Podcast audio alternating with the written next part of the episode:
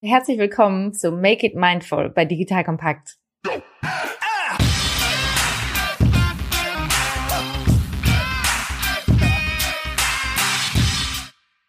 Wie viele Gehirne haben wir eigentlich? Und kann dir ein Mord dabei helfen, deine Work-Life-Balance wiederherzustellen? Das sind einige der Fragen, auf die du Antworten in dieser Podcast-Reihe findest. Make It Mindful ist der Podcast für dein achtsameres Arbeitsleben. Und falls du dich irgendwann schon mal gefragt hast, was dieses ganze Tamtam rund um Achtsamkeit eigentlich soll und was für dich drin wäre, wenn du dich ansatzweise mit dem Thema beschäftigen würdest, dann bist du hier richtig. Ich bin Marina Löwe, Talent, Team und Unternehmensentwicklerin. Und in dieser ersten Folge nehme ich dich gerne mit in den Boxring. Es geht in dieser Folge um Autopilot. Wie kommst du vom Tunnel wieder in die Kontrollzentrale? Dazu starten wir in Washington. Ich nehme dich einmal kurz mit in einen Boxring. Und zwar ist es der 23. Juli 2019. Du siehst die beiden Boxer Maxim Dadashev aus Russland und Supril Matthias aus Puerto Rico.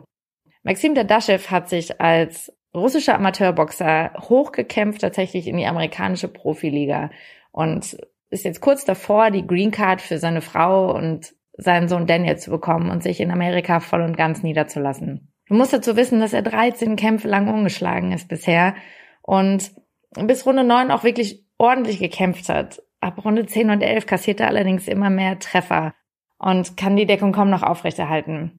Insgesamt zieht er sich in dem Kampf 319 Schläge zu und davon 260 signifikant an Kopf und Körper. Selbst sein Coach, Bobby McGirt, kommt immer mehr aus der Ruhe und sagt, Max, lass es mich stoppen, lass mich das Handtuch werfen, du wirst einfach zu oft getroffen. Aber Maxim schüttelt den Kopf. Er will weiterkämpfen. Und als Bobby McGirt dann doch endlich das Handtuch wirft, kommt die Entscheidung für den jungen Boxer leider zu spät. Er bricht nur wenige Minuten nach dem Kampf zusammen und er liegt wenig später im Krankenhaus den Folgen des Kampfes. Der Tod dieses jungen Boxers hat mich auf irgendeine merkwürdige Art und Weise berührt, gerade beim Vorbereiten auf diesen Podcast. Und ich habe mich gefragt, was hat eigentlich dieser Boxkampf gerade mit Achtsamkeit im Business zu tun? Als ich so drüber nachgedacht habe, ist mir eingefallen, in wie vielen Situationen oder auch Führungskräfte-Coachings oder Workshops ich den Eindruck habe, dass einige von uns tatsächlich auch das Arbeitsleben wie einen Boxkampf sehen. Ja, du hast dann viele Parallelen. Es gibt einen Gegner, gegen den du antrittst. Es geht darum, am Ende auf jeden Fall als Sieger dazustehen und definitiv keine Schwächen zu zeigen. Aufgeben ist null Option. Und wie viel Schläge wir dabei einstecken und an welchen Stellen wir auch stehen bleiben und uns weigern, das Handtuch zu werfen, auch wenn es diesen Kampf einfach nicht mehr zu gewinnen gibt und wir langfristig dabei einfach nur verlieren. Und das ist mir hängen geblieben beim Thema. Was sind die Parallelen zwischen Boxen und Business? Du hast Automatismen, die ablaufen, ja, die auch fantastisch sind, weil du das, was du im Training gelernt hast, deine Fähigkeiten, deine Kompetenzen, die Techniken automatisiert abrufen kannst. Da verlierst du einfach keine Energie mehr. Aber diese Automatismen sind eben Angriff, Deckung, Verteidigung, ist das wirklich das, was wir im Business brauchen? Das ist genau das, was wir immer wieder über agiles Arbeiten, New Work oder Agile Work hören. Hier braucht es was komplett anderes. Hier brauchst du Fehlertoleranz, hier brauchst du permanentes Selbstmanagement für dich. Es gibt die klassischen Hierarchien und Spielregeln nicht mehr und das, was du an Automatismen und Techniken irgendwann mal gelernt hast, das, was dir Sicherheit gibt, musst du hier auf einmal fallen lassen. Und es gibt zwei Ebenen von Tunnel, in denen wir da verschwinden können. Es gibt auf der einen Seite die positive Art von Tunnel, die der unaussprechliche Autor Mihai Csikszentmihalyi als Flow-Zustand beschreibt. Ja, der Autor und emeritierte Professor für Psychologie an der University of Chicago beschreibt, wie im Flow-Zustand das Gefühl für unsere Existenz oder das Gefühl für unseren Körper und unsere Identität sogar zeitweise komplett verschwindet. Und vielleicht Kennst du solche Momente, wo du selber komplett im Tunnel bist? Je nachdem, ob du an einer Präsentation arbeitest, im Meeting sitzt oder vielleicht auch jemand bist, der laufen geht oder eine andere Art von Sport macht, wo du diesen Moment kennst, wo du ganz in dem Moment aufgehst. Man könnte meinen, das wäre doch Achtsamkeit, oder? Vielleicht hast du mal gehört, dass es bei Achtsamkeit darum geht, ganz im Moment zu sein. Wir reden ja aber von was anderem, denn in dem Moment, wo du im Flow bist, bist du in einer Art von Tunnel, und wir werden gleich gucken, was das für unser Gehirn bedeutet. Denn da sind andere Mechanismen zugange als bei dem, was wir mit Achtsamkeit erreichen wollen. Im Tunnel siehst du nämlich einfach nicht, was links und rechts ist oder oben und unten, sondern du guckst nur stumpf geradeaus auf das Ziel, auf das Arbeitsergebnis. Da ist nur noch der Gegner, da ist nur noch das Ziel, den Kampf zu gewinnen. Aber was rechts und links noch an Optionen wäre oder die Konsequenzen, die siehst du in dem Zustand einfach nicht. Und diese Momente, wo wir im Flow sind, wenn du dich mal erinnerst, hast du da eigentlich ein Gefühl für Durst, für Hunger, selbst für das Bedürfnis zur Toilette zu gehen oder aufzustehen? Das ist einer der Gründe, warum diese Apps, die wir auf den Handys oder den Smartwatches haben, gerade so wahnsinnig gefragt sind. Weil wir anscheinend im Flow-Zustand sogar eine Erinnerung brauchen für, hey, du hast hier körperliche Bedürfnisse oder du hast schon lange keine Pause mehr gemacht. Ist doch schon lustig, dass wir eine Erinnerung von außen für sowas brauchen, oder? Und auch wenn dieses Ausblenden von Raum und Zeit den absoluten Fokus hat, dass wir in dem Moment hoch konzentriert sind und mega fokussiert und auch wirklich viel geschafft kriegen, schaffen wir es vielleicht wie Maxim bis in die zwölfte Runde des Kampfes. Den Blick auf den Gegner, das Ziel, stehen bleiben, durchhalten, egal wie.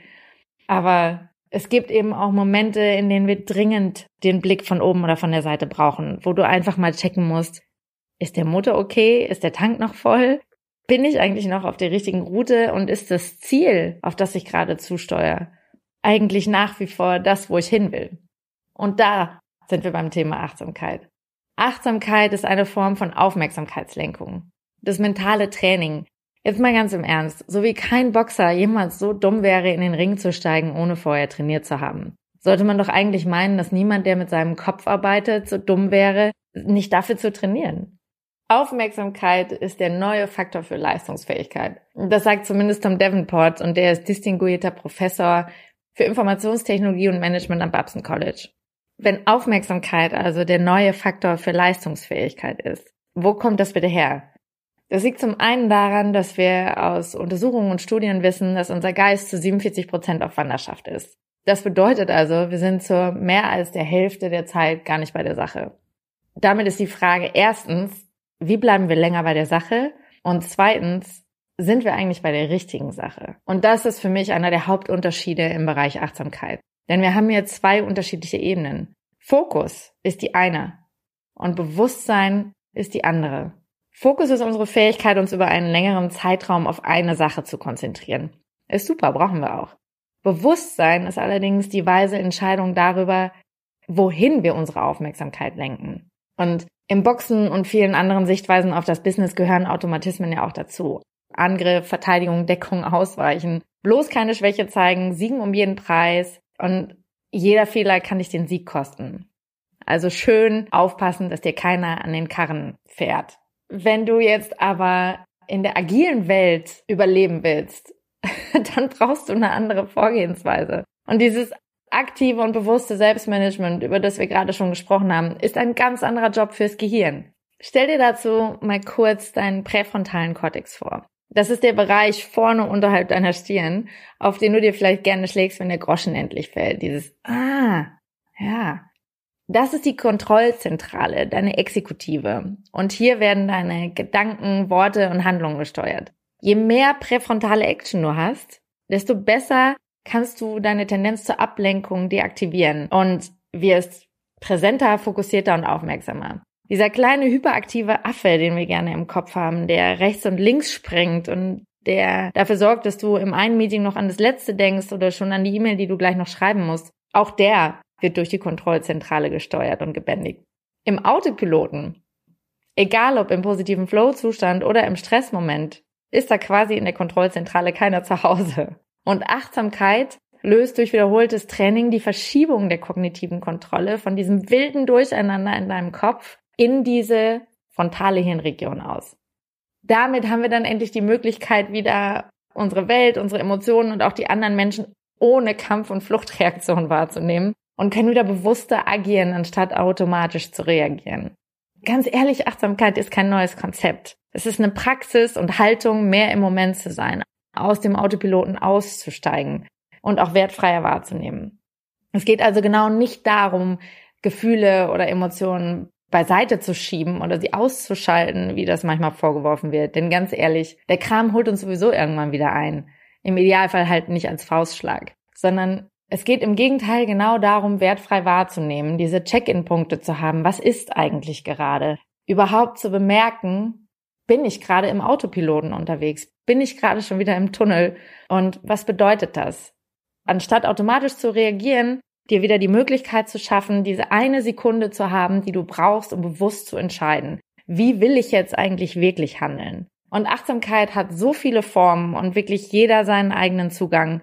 Nutzt einfach die Übungen am Ende jeder Folge gerne dazu, um mal zu gucken, was ist deins, womit kannst du was anfangen. Und auch da, hey, Hochleistung im Sport erfordert diszipliniertes Training. Du rennst nicht einfach so zum Marathon los. Kannst du machen, ist die Frage, wie es dir am nächsten Tag geht und wie groß die Erfolgschancen sind. Aber auch der Effekt von Achtsamkeit erhöht sich natürlich, je häufiger du trainierst.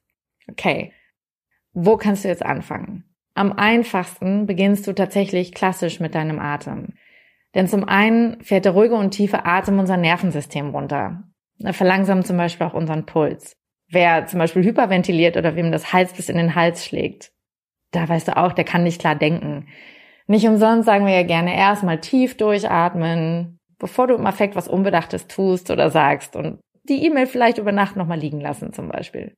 Zum anderen verlagerst du über die Aufmerksamkeit auf deinen Atem den Fokus auf deinen Körper. Du schaltest also dein Bewusstsein für dein Befinden und auch für die Umgebung aktiv wieder ein. Falls du jetzt gerade joggst, kochst, einkaufst oder sonst irgendwas parallel machst, während du diesen Podcast hörst, nimm dir also gerne nur einen kurzen Moment, um mal innezuhalten. Und wenn du magst, leg kurz eine Hand auf deinen Bauch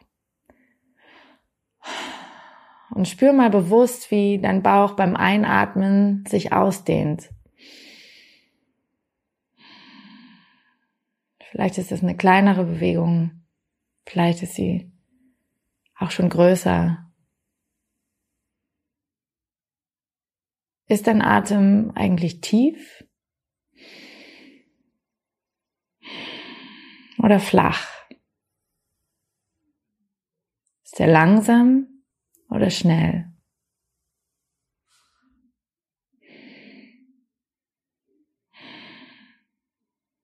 Bleibt er gleich oder verändert er sich, je länger du beobachtest?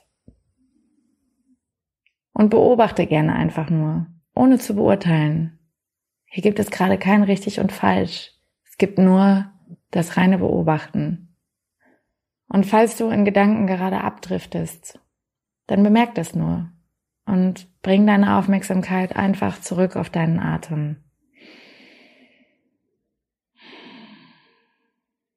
Beginne vielleicht heute mit ein paar Sekunden und baue das dann schrittweise aus.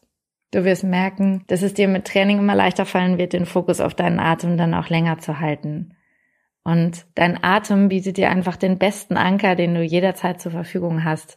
Egal ob im Boxring oder im Meeting. Und am besten ist, du verwechselst es nicht. Halte einfach kurz inne und nimm wahr, wie es dir gerade geht. Damit gönnst du deinem Nervensystem eine kurze Entspannung und kannst dann bewusst wieder entscheiden, anstatt automatisch, wie es weitergeht. Damit enden wir heute frei nach Eugen Roth. Ein Mensch nimmt guten Glaubens an, er hat das Äußerste getan. Nun stellt er fest, es war vermessen, ich habe das Innerste vergessen. Und daran knüpfen wir in der nächsten Folge an. Ich freue mich, wenn du dann auch wieder dabei bist. Bis dahin, make it mindful. Hey, hier ist nochmal kurz Joel von Digital Kompakt und ich weiß nicht, wie es dir ging. Ich fand das wieder eine geile Folge, Make It Mindful. Und wenn du jetzt richtig heiß bist, noch mehr zu kriegen, du bist zwar achtsam und ein bisschen runtergepegelt, aber sagst, da muss noch mehr, dann lege ich dir ans Herz. Morgen gibt es schon eine nächste Folge, wenn du Make It Mindful direkt abonniert hast. Das heißt, wenn du direkter Abonnent von Make It Mindful bist, kannst du morgen schon die nächste Folge hören. Du merkst, es lohnt sich da direkt zu verfolgen. Und das wollte ich dir noch ganz kurz mit auf den Weg geben.